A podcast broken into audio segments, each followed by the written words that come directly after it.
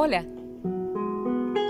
Te estaba esperando para vibrar juntos y juntas entre letras y unirnos en la grandeza de las palabras. Esto es Emergente. Hola amigos y amigas de Emergente, soy Wendy Alvarado y me siento muy emocionada de contarles que este episodio lo hemos dedicado íntegro a mujeres sobresalientes en la música con especialidad en percusión. Así que de principio a fin no se lo deben perder. De esta forma, inicio presentándoles a Carmen Alfaro Méndez, percusionista y compositora costarricense, primera en obtener títulos de maestría en Europa graduada de la Escuela Superior de Música y Artes Escénicas en Stuttgart, Alemania, especializada en la interpretación solista de la percusión, ganadora de grandes e importantes concursos tanto a nivel nacional como internacional, así como la participación destacadísima en festivales de gran renombre a nivel mundial, ofreciendo conciertos y clases magistrales. Realiza sus estudios de percusión clásica en el Instituto Nacional de Música de Costa Rica y percusión latina y batería en la Universidad Nacional. Desde el 2007 es profesora de percusión en la Escuela de Música de la Universidad Nacional y desde el 2018 en el Instituto Nacional de la Música. También es directora del área de percusión y batería de la Fundación Academia Aqua. Carmen promueve e incluye en su repertorio solista y de música de cámara obras de percusión de compositores y compositoras costarricenses y latinoamericanos. Actualmente desarrolla diversos proyectos de los cuales ella misma nos contará más adelante.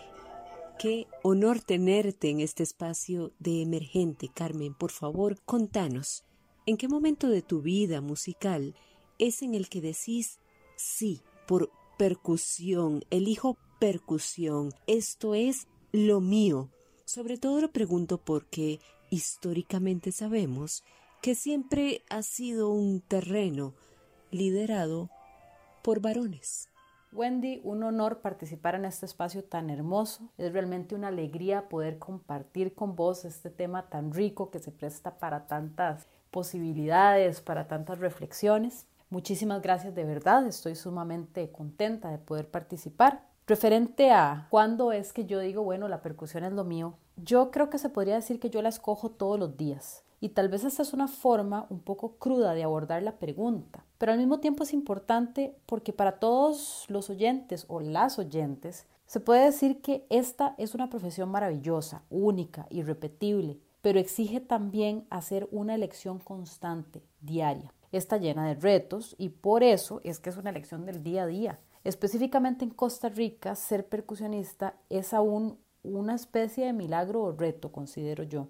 Y de esto nos damos cuenta varios años después de haber finalizado nuestros estudios. Eso suele encontrar en una conversación informal con los amigos, los vecinos, etcétera, en donde te preguntan, bueno, ¿a qué se dedica usted? Y cuando la respuesta es, soy percusionista, Podría yo decir, eso sí, sin ningún estudio estadístico formal, que tal vez, no sé, aproximadamente un 80-90% de las personas creen que ser percusionista es tocar batería o, alguna especie de tambor. Y eso siempre relacionado al escándalo, el ruido, lo bestial, lo salvaje, lo bruto.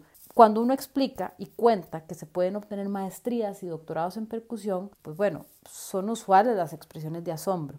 Por eso menciono que yo la percusión la escojo todos los días. Sin embargo, fue cuando estaba en sexto grado que no sé qué bicho extraño me picó y decidí meterme a tocar tenor en la banda de la escuela. Luego un compañero de esa misma escuela llevó una batería y tocó Enter Sandman de Metallica y ahí me enamoré profundamente de los tambores. Seguido de eso ingresé al Instituto Nacional de Música, ahí comenzó la aventura. Posteriormente en la UNA estudié percusión latina y batería y luego me trasladé a Suiza donde continué estudiando percusión clásica, luego en Stuttgart, Alemania, obtuve dos maestrías. Y cuando regresé a Costa Rica finalmente pasé cuatro años muy interesantes estudiando una especie de doctorado en interpretación como solista con el profesor Alexander Sklutovsky, pianista jefe de la cátedra de piano de la UNA. Durante mis años en Europa yo seguía de cerca como todos los estudiantes de él y la cátedra de piano de la UNA tenía un rendimiento excelente, alcanzaban niveles interpretativos muy altos, ganaban concursos internacionales, etc. Entonces decidí hacer la locura de meterme a estudiar con él todas las metodologías de la escuela de pianismo ruso para luego aplicarlas a la percusión.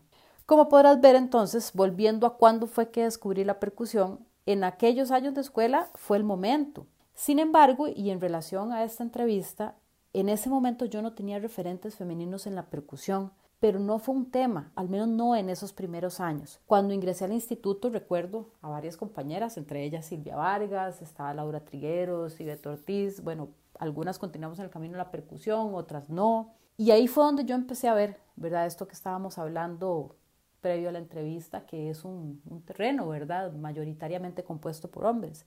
Sin embargo, fue hasta ya avanzada la vida profesional que yo comencé a notar esa situación más en lo concreto y a percatarme de las dificultades que podía traer. ¿Por qué crees que es importante de tener la oportunidad formarse profesionalmente en otros países? además de forjar una trayectoria con respecto a participación activa en conciertos, festivales o bien la creación de los mismos, tal cual ha sido tu experiencia. Y desde el ámbito de la composición, Carmen, contamos en el país con vasta obra de compositoras costarricenses para percusión. Si no fuera el caso, ¿qué crees que es lo que esté haciendo falta para motivar o estimular esa parte creativa? Y después de escuchar tu respuesta, por supuesto, por favor, contanos un poco acerca del proceso creativo de esta obra maravillosa que vamos a escuchar a continuación de tu autoría. Hoy por hoy considero que lo más importante de pasar un tiempo en otros países es la escuela de vida y la perspectiva que se adquiere. Claro, hay etapas distintas. Hoy esa es mi visión. Cuando era un estudiante de percusión pensaba muy diferente en aquellos años donde la cosa no iba por la perspectiva de vida, la escuela de vida, yo sentía que había todo un universo percusionístico, musical y artístico en otros países, sobre todo en Europa, y de alguna forma yo tenía, quería conocer ese universo, ser parte de él, experimentarlo en primera persona y eventualmente regresar a Costa Rica y comenzar a inventar, desarrollar, direccionar la percusión en esos universos que aún hoy podría decir que son poco conocidos en nuestro país. Es muy sabia la frase de la patriótica que dice yo no envidio los goces de Europa. Sin embargo, podemos poner un punto sobre la mesa. Un buen número de músicos o artistas aquí en Costa Rica y países de nuestra región, pues soñamos con tener infinitas cantidades de público, teatros, galerías, escenarios con diseños futuristas superpoderosos, ¿verdad? Y, y poder vivir, tener un ingreso suficientemente estable a través de nuestro arte. El haber estado varios años en el extranjero me permitió conocer formatos de conciertos súper creativos, originales, sui generis, por decirlo de alguna forma, participar, asistir, tocar en festivales tan variados, así como yo digo como una buena feria del agricultor, una variedad de productos incontable. Pude escuchar en vivo también, por supuesto, grandes orquestas, grandes músicos de jazz, iba mucho a, clubes de jazz y gracias a todos esos años allá, sabemos que en esos países en general hay más posibilidades para vivir de la interpretación musical. En Costa Rica tener un ingreso estable como intérprete musical está reservado a solo cierto tipo de músicas y ciertos trabajos casi siempre en el ámbito estatal y que también se enfocan en solo cierto tipo de músicas. Todo lo que hay en medio de eso tiene dificultades para generar ingresos estables. Y aquí voy a hablar en específico de la percusión. En esos países, en las Europas, como decimos, ¿verdad? Hace años se comenzó a educar, a crear un público que quisiera escucharnos. Y no solo como los, entre comillas, tarreros que llegan a tocar una comparsa en una boda, sino también como intérpretes musicales en un sentido más amplio. Por ejemplo, como solistas, al igual que un pianista. No es que en esas otras latitudes eh, los problemas no existan, sin embargo, allá hay más probabilidades de conseguir, por ejemplo, que un banco patrocine composiciones para percusión contemporánea de compositoras, o sea, de mujeres, y digo percusión contemporánea porque es música que no es de fácil consumo, con tal de apoyar el arte de ese lugar y a las mujeres compositoras que haya. Solo por poner un ejemplo relacionado con la temática de esta entrevista. Todo esto nos lleva a mencionar brevemente que parte del trabajo que tenemos que hacer los percusionistas en este país es comenzar a educar, crear un público que quiera escucharnos. que la oferta musical y las agendas culturales del país, por poner un ejemplo, en un viernes de moda haya al menos en la GAM cinco conciertos de percusiones y en el resto del país otros. Mientras no se haga ese trabajo, la percusión seguirá siendo un instrumento poco atractivo para el consumo de los amantes de la música. Entonces, en resumen, creo que parte de estas reflexiones que tocan aspectos realmente muy concretos de, por ejemplo, cómo vivimos los percusionistas, cómo nos ganamos la vida, en muy buena parte parten de la perspectiva que adquirí por esos años afuera y haber visto que allá sí es posible vivir como percusionista freelance. Y en cambio aquí ese perfil apenas se está gestando. No, no hay suficientes compositoras ni compositores en Costa Rica, no, no hay. Mucho menos obras de compositoras para percusión. Es realmente muy poco lo que hay. Sí hace falta motivar y estimular esa parte creativa y pienso que se pueden hacer varias cosas. Por ejemplo, que a los músicos, los músicos intérpretes les interesara estrenar obras de compositores o compositoras nacionales, que tocar no solo sea las mismas piezas de siempre, los mismos covers, las mismas sinfonías, las mismas sonatas, no importa el género o estilo musical, que haya un interés por tocar obras de personas de este país eso automáticamente hace que se abran espacios para la música nacional y por lo tanto ahí se va desarrollando una conciencia de que, por ejemplo, en el repertorio clásico occidental o de cualquier época, hay una carencia de contenidos costarricenses. Entonces voy a poner un ejemplo que podría ser así como un lugar común, pero creo que podría ayudar a, a expresar más en concreto lo que quiero dar a entender es que, por ejemplo, si nos sentimos orgullosos de Shirley Cruz y su trayectoria, y menciono a Shirley Cruz porque es una futbolista, es mujer, ¿no? Si nos sentimos orgullosos de la trayectoria que ella tuvo en el PSG, antes estuvo en el Lyon, pasó por China, etcétera, ¿verdad? Y que la realidad de los contratos para mujeres futbolistas aquí en Costa Rica cambia a partir de que ella desarrolla toda esta trayectoria. Pues deberíamos sentirnos igual con respecto a escuchar composiciones de nuestras compositoras en el exterior y bueno, en el país, porque a veces como ya sabemos, el tico es águila en el norte, cóndor en el sur y sopilote en Costa Rica. Entonces, pienso que, que con esa conciencia y con el interés que puedan tener los músicos e intérpretes a tocar obras de compositoras o compositores costarricenses, creo que ahí empezaría a cambiar el panorama. Por otro lado, también es importante los engranajes, los procesos sistematizados. Por ejemplo, actualmente lo usual es que se componga una obra, se interpreta si es que existiera un interés de parte de los intérpretes, luego debería grabarse, presentarse, subir a plataformas, estar eh, disponible para su consumo. Pero por el momento la cuestión, el tema del el proceso de producción musical que existe en Costa Rica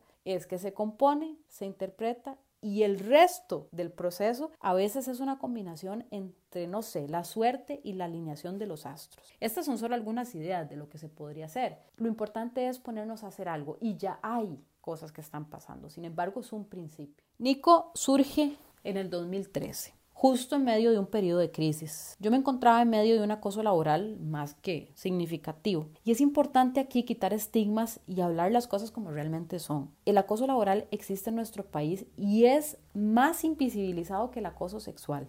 En el caso específico del acoso laboral hacia las mujeres, yo podría decir por mi experiencia personal y en conversaciones con, con otras mujeres profesionales, hemos venido nosotras a reconocer que nos están acosando laboralmente por un asunto de género hasta hace apenas, no sé, tal vez hace unos 10 años, no más de eso. Claro, eso es un tema muy extenso que no cabe en este espacio. Sería pues oportunísimo mencionarlo en algún otro momento porque realmente sí es una realidad que existe tanto en los ámbitos laborales privados como estatales. ¿Por qué lo menciono en este momento? Porque yo no puedo mencionar el proceso creativo de Nico o el estudio número para marimba sin esta realidad que yo viví de un acoso laboral porque eso era lo que pasaba en mi vida en aquel entonces. Fue a raíz de ese acoso laboral que yo pasé que me tuve que poner a componer, era un escape, era una forma de sobrevivencia en aquel entonces. Entonces ya sabemos que de toda crisis puede salir una oportunidad y en este caso pues me puse a componer para marimba, ya,